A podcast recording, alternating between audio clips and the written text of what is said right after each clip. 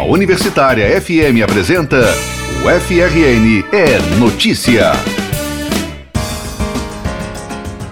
Estamos no ar com o FRN Notícia nessa terça-feira, 10 de setembro de 2019. Eu sou Maralice Freitas e hoje quem apresenta o programa comigo é o estudante de jornalismo Pedro Brandão, repórter e comentarista da Universidade do Esporte. Oi, Pedro, tudo bem? Seja sempre muito bem-vindo. Que bom tê-lo aqui de volta. Olá, Mara. Olá, ouvinte também. Muito bom participar aqui sempre com você. É uma satisfação muito grande. Vamos aos destaques dessa edição. A UFRN faz parcerias para promover a justiça restaurativa, técnica de solução de conflitos que busca estabelecer uma harmonia entre as partes envolvidas. A comunidade acadêmica festeja os 110 anos do Hospital Universitário Onofre Lopes. Projeto Gatinhos da UFRN organiza bazar para arrecadar recursos que serão usados na castração dos bichanos soltos no campus. Concertos didáticos da Filarmônica busca aproximar crianças e adolescentes à música clássica. E as inscrições estão abertas para as escolas que desejarem participar. Saiba como no FRN Notícia, que começa agora. O FRN é notícia. Práticas que se firmam como um método alternativo à forma tradicional de justiça que busca estabelecer uma nova cultura de paz na sociedade. Essa é a ideia da justiça restaurativa.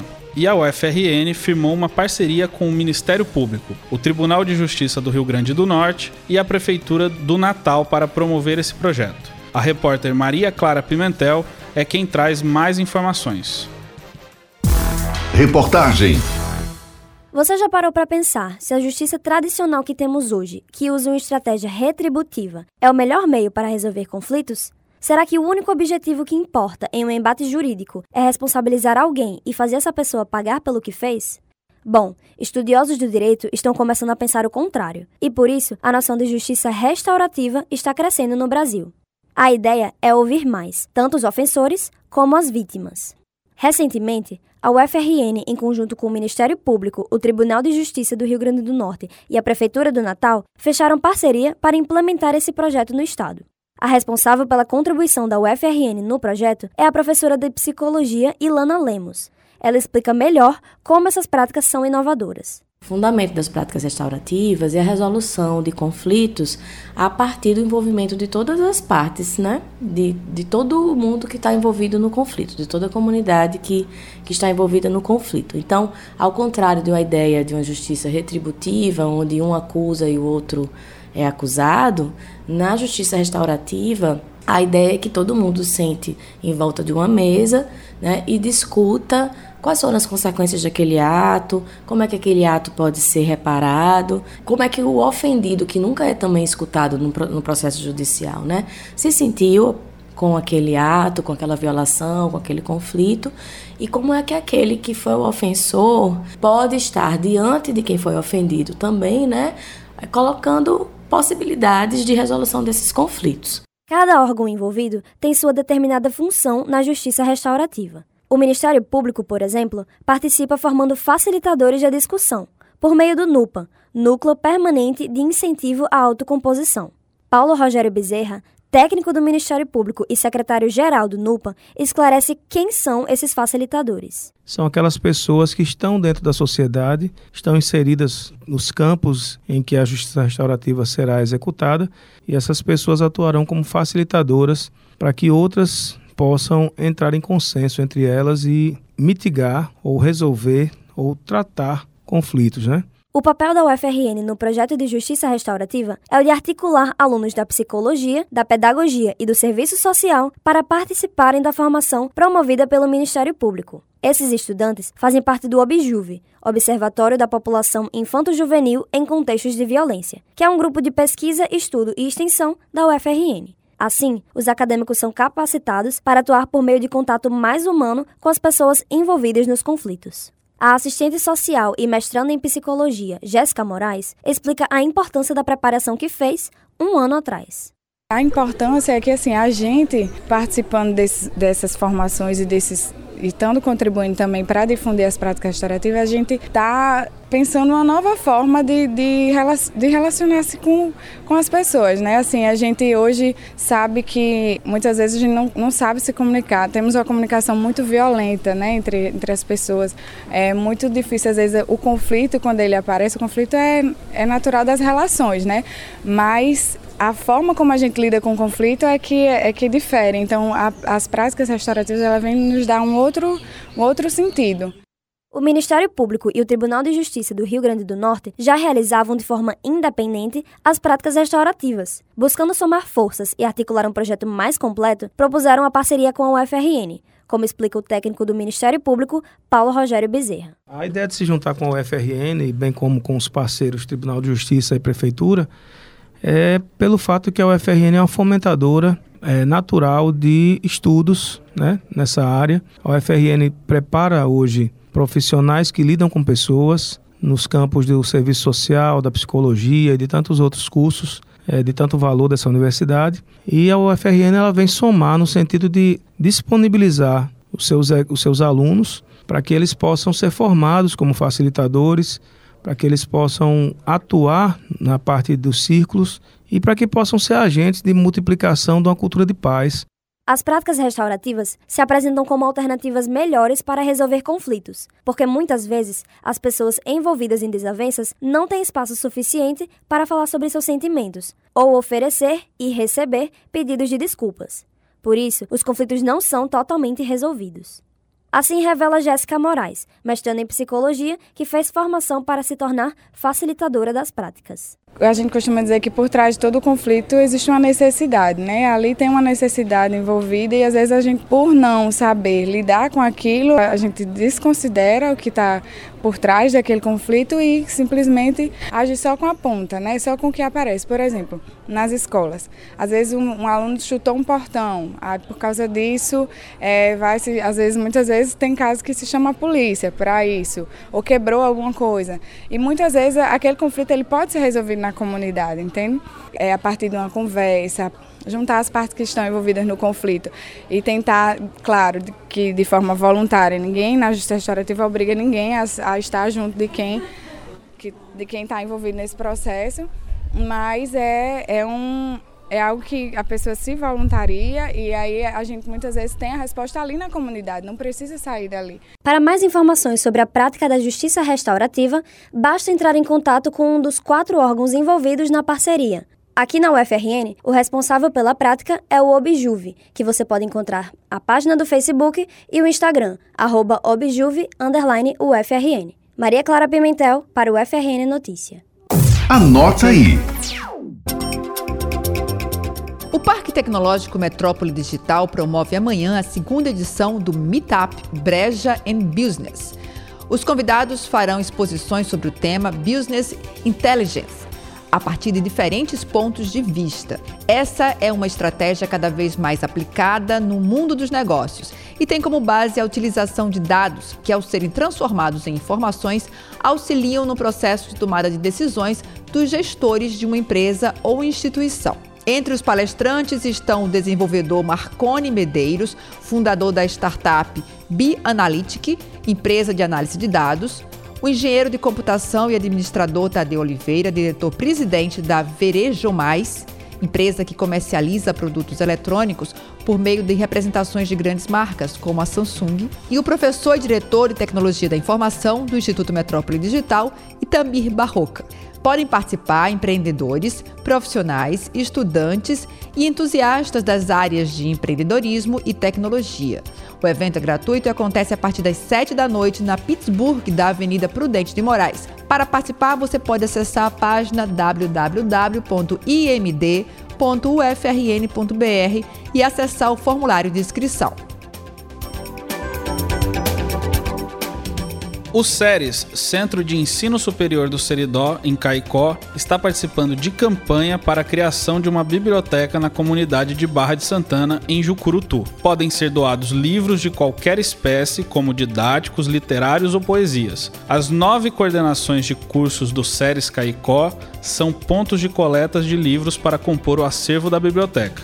O material deve ser entregue até hoje nas coordenações dos cursos de Ciências Contábeis, Direito, Geografia Bacharelado e Licenciatura, História, Bacharelado e Licenciatura também, Matemática, Pedagogia e Sistemas de Informação. Os livros coletados serão entregues no dia 11 aos organizadores da campanha. Na ocasião, será promovida a atividade Casa do Livro, que faz parte do debate Juventudes e Direito à Vida Sem Violência, na comunidade Barra de Santana.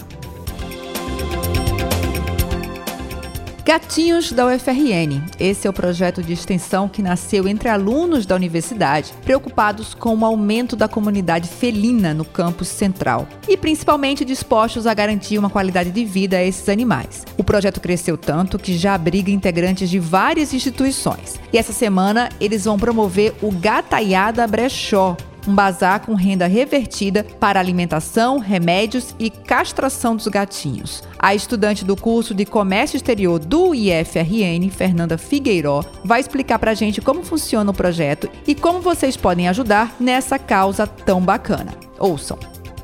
Oi, nós somos do arroba Gatinhos da UFRN.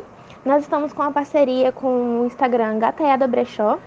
E a gente teve essa ideia do bazar para angariar fundos e doações para um projeto de extensão que a gente acabou de começar, que é o Gatinhos do FRN.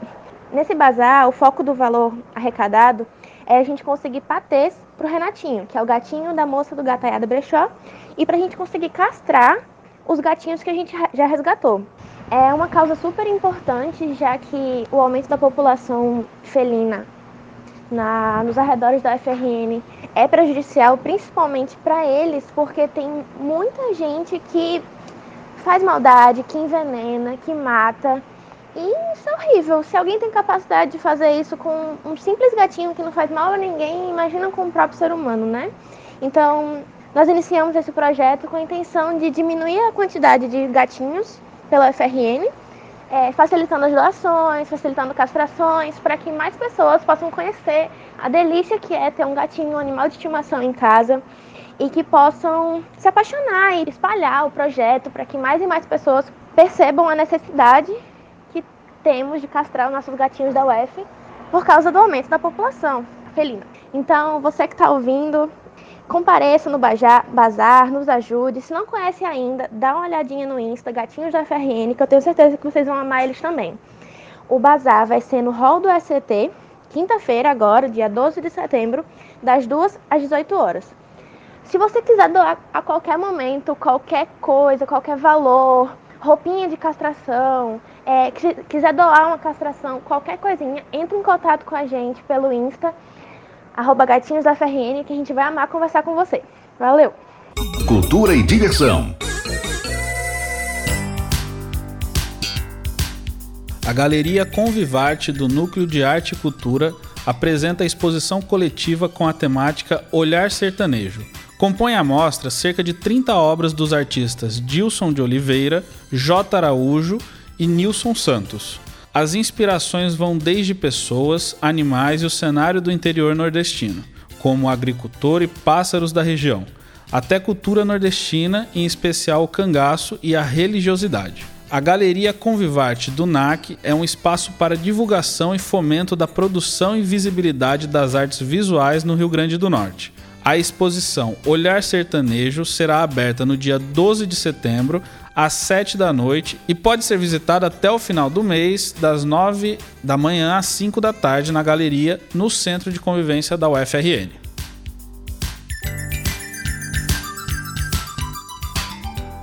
Dia das Crianças está chegando e a UFRN tem um presentão para a garotada. Uma série de concertos didáticos da Orquestra Filarmônica voltados a alunos de escolas públicas e privadas de Natal e região metropolitana. A ideia é aproximar o universo infanto-juvenil à música clássica e aos instrumentos musicais. Agora, para participar, é preciso que as escolas com alunos de 6 a 17 anos se inscrevam Quer saber como? O repórter Antônio Antunes conversou com o professor regente da Filarmônica UFRN, André Muniz, e traz os detalhes. É com você, Antônio. Entrevista. Pois é, Mara, a ideia é que a garotada conheça um pouco mais sobre o mundo da música e os instrumentos musicais. Aqui ao meu lado está o professor regente da Filarmônica da UFRN, André Muniz. Professor, vamos conversar um pouquinho sobre concerto didático. Qual é a proposta do concerto didático? Conta para o nosso ouvinte. Pois é, Antônio. Veja só, as pessoas não gostam daquilo que elas não conhecem, não é? E quando a gente pensa em formar plateias, nada melhor do que pegar na base, na essência, em quem ainda não está contaminado por essa política pobre, do jabá, né, da coisa comercial descartável. Né? E aí a gente tem sempre buscado é, atuar dentro da formação, dentro do momento que a gente possa gerar encantamento. Nada melhor do que a gente pensar nas escolas e com uma visão e um tipo de linguagem completamente é, ligada a essas crianças que a gente botou como público-alvo um pouco mais elástico, entre 6 e 17 anos. Como vai funcionar esse concerto com os alunos? Como é que vão ser as primeiras aulas, os primeiros contatos dele com a regência musical? Bom, o que a gente tem feito é o seguinte: primeiro, criar esse clima do encantamento. Então, para. Infelizmente, a gente sabe que alguns nossos alunos eles nunca entraram num cinema. Né? O acesso a teatro numa cidade onde o principal teatro público está fechado há anos né?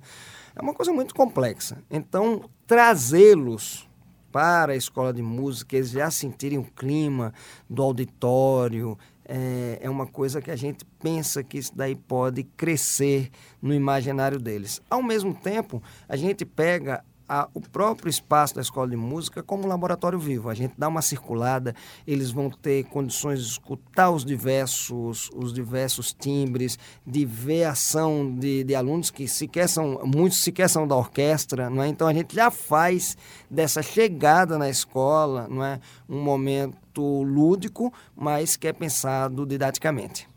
As escolas, tanto públicas ou privadas, podem participar do projeto. Quais seriam os critérios de seleção? Olha, simples. Né? Nós abrimos um cadastro de interesse que está na nossa homepage da escola www.musica.frn.br e as pessoas vão preencher né, um, um cadastro onde elas vão colocar qual é a faixa etária dos seus alunos. Não é? Lá tem três datas possíveis que vão nos dias 7, 9 e 11 de outubro. A gente já está preparando esse concerto como uma ação pela Semana da Criança, né? esse primeiro concerto didático. Né? E elas simplesmente vão se inscrever lá. Depois daí a gente vai fazer um levantamento do número. A gente tem um, um auditório com 250 lugares. A gente vai fazer um número, né? pegando o, uma melhor sincronia de faixa etária, né? É, e de escolas que apontaram a melhor sincronia de, de dias. Não é? Isso daí é devido porque a gente sempre quer, diferente quando a gente fala de uma criança de 6 a 9 anos de idade, quando a gente fala de uma criança de 10 a 12, e ainda mais diferente quando a gente vai falando de uma de 13 a 17. Né? A gente tenta adequar essa linguagem. Uma coisa bem interessante também é que a gente está muito imbuído de garantir a escola de música é um referencial na questão de atendimento a pessoas com necessidades especiais. E a gente já teve casos de ter crianças não é que tinham deficiência visual. Então a gente tem que pensar num, num enfoque completamente distinto não é? Porque muitas vezes a gente está dizendo olha isso daqui é um trompete para ela não, isso daí não vale não é? a gente tem que buscar toda uma interatividade que ela possa tocar o trompete. Não só escutar, como ela possa tocar para ver do que se trata, qual é o tipo de instrumento, enfim. Pegando um pouquinho da fala do senhor, essas crianças com necessidades educacionais especiais, o senhor trabalharia de uma forma mais lúdica ou teria um critério mais específico? Não, a gente sempre tenta. Criança é criança e a gente acha, a gente tem certeza que a questão de trazer esse universo mágico, lúdico, não é? É a melhor forma de criar essa coisa do encantamento. Não é? Então, não é por, por a gente ter que lidar em algum momento, seja com uma criança é, com deficiência visual, seja mesmo com uma criança com deficiência auditiva, não é assim, e a gente pensa em música, pode interagir? Óbvio que pode, não é?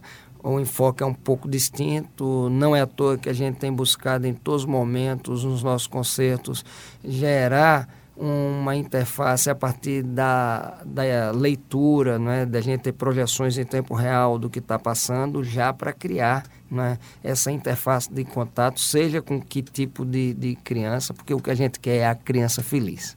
Muito bem, professor. Qual seria a previsão do início das atividades? O cadastro de interesse já está no site da Escola de Música, www.musica.ufrn.br, e a gente tem esse primeiro concerto didático acontecendo ou no dia 7, ou no dia 9, ou no dia 11. Vai depender da eleição que as próprias escolas vão dizer e a gente vê qual é o dia que a gente consegue chegar na, no máximo da plateia. E só para finalizar, existe alguma quantidade de períodos? Seria dois meses, um semestre, um ano?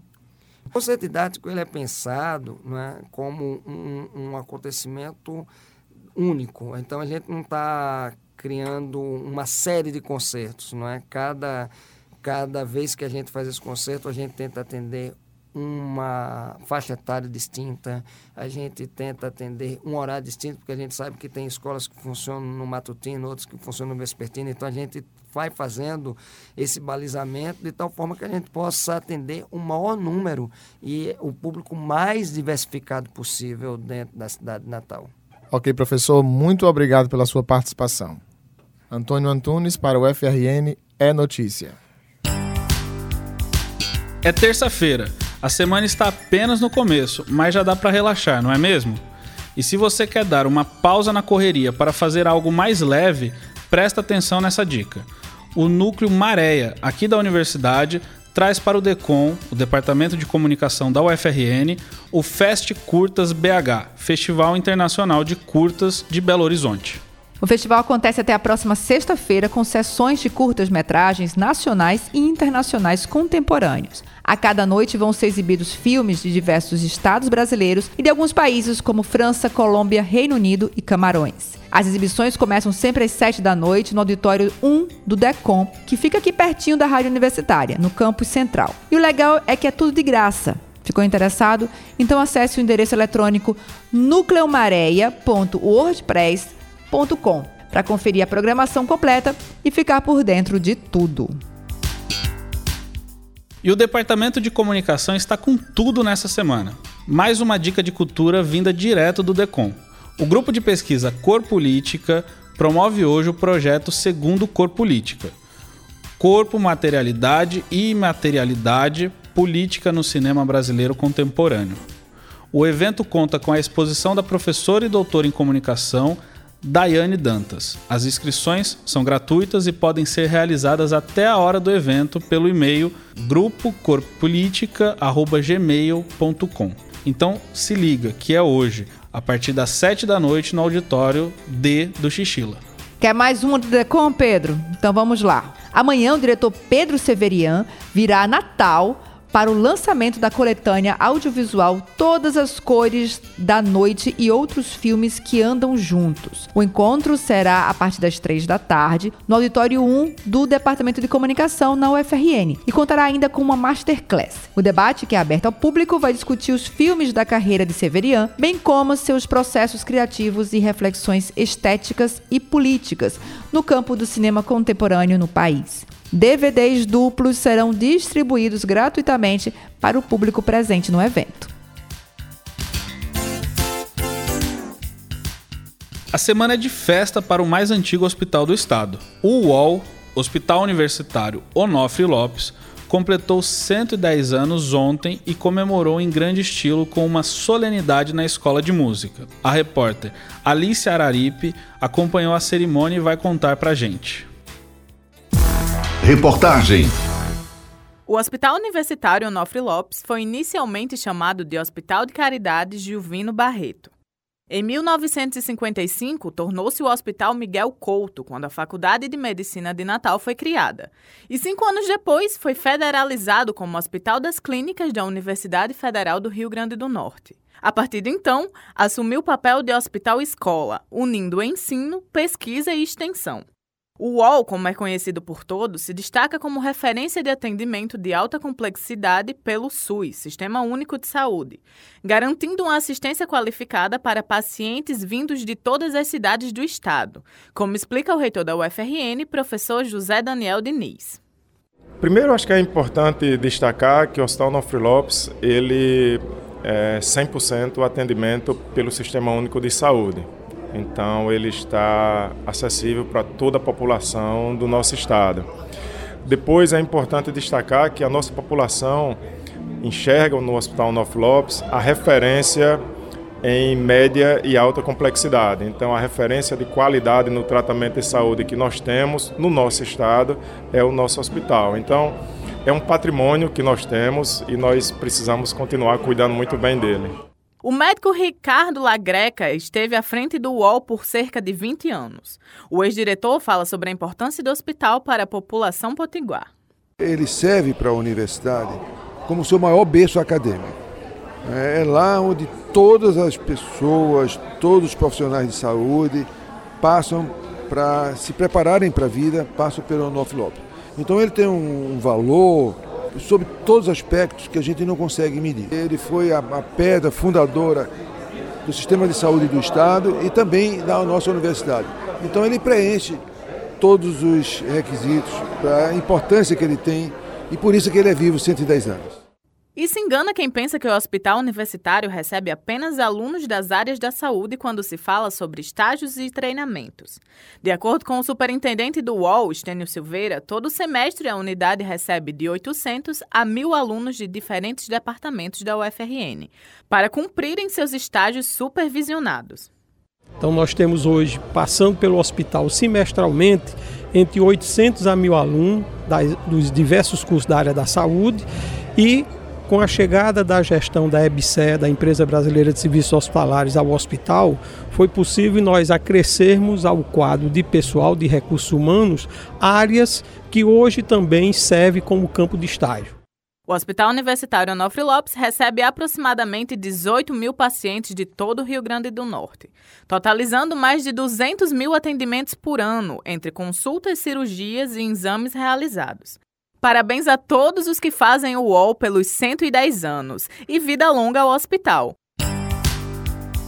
Bom, e as comemorações em torno do aniversário do UOL continuam. Amanhã, a Assembleia Legislativa promove uma sessão solene pelos 110 anos do Hospital Universitário Nofre Lopes. A proposição é do deputado estadual Sandro Pimentel, do PSOL. Serão homenageadas 10 pessoas entre servidores ativos e aposentados da instituição. E na próxima quinta e sexta-feira haverá uma visita guiada pelas dependências do UOL. Quem quiser participar é só se inscrever no site www.ebze.gov.br. Vou soletrar. E B S E R H www.ufrn.gov.br. O FRN é notícia. E o FRN Notícia de hoje termina aqui. Obrigada a todos pela companhia. Obrigada, Pedro. Muito obrigado, Mara. E quem quiser enviar a sugestão de pauta, entre em contato conosco no redação fmu@gmail.com ou no telefone 3215 3352. E não se esqueça de acompanhar nossas páginas nas redes sociais, no Facebook e no Instagram. Rádio Universitária Natal. Além, é claro, de conferir esse programa nas principais plataformas de podcast. E o programa de hoje teve edição de áudio de Kevin Muniz e Gil Eduardo, redação e reportagem Maria Clara Pimentel, Felipe Salustino, Antônio Antunes e Alice Araripe Direção da Rádio Superintendência de Comunicação, Sebastião Faustino. Tenham todos uma ótima semana e até a sexta-feira. Até lá. A Universitária FM apresentou o FRN é Notícia.